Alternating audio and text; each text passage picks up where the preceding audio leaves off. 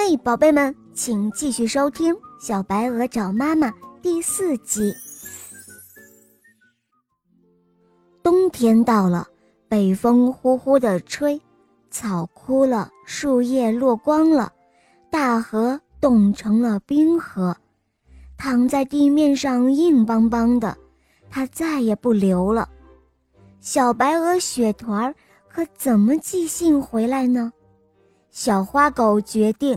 要去做一次旅行，他说：“我想去找小白鹅。”他们一起为小花狗造了一辆小冰车，坐上去可以在冰河上滑行，比马车还要快呢，而且比汽车还稳呢。小狗去远方看望小白鹅了。春天到了，春风吹着。迎春花绽开了笑容，柳条绿了，小草青了，冰融化了，大河舒展开身子跑了起来，哗啦啦，哗啦啦，水花翻滚，波浪起伏，就像一条闪光的银龙。鸡妈妈和鸭妈妈急切地盼望着小白鹅雪团在哪儿，它找到妈妈了吗？这个时候，大河上飘着一个绿色的竹排，飘飘荡荡，慢慢悠悠地流过来了，离他们越来越近。汪汪汪！竹排上坐着小花狗，怀里抱着一篮红樱桃。鸡妈妈和鸭妈妈急忙奔了过去，问这问那，问个没完。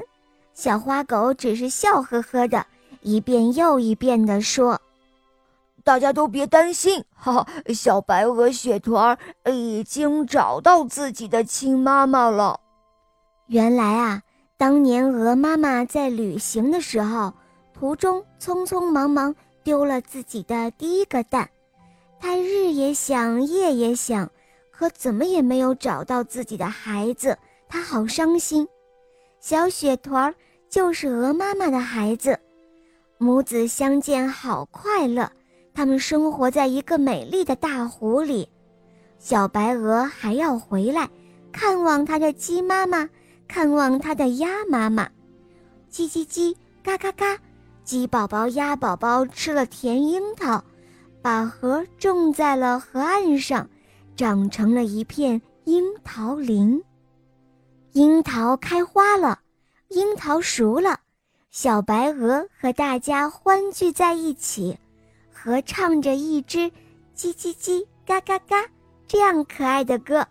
世界上有那么多好妈妈，就像春风中可爱的甜樱桃，就像大湖中美丽的荷花。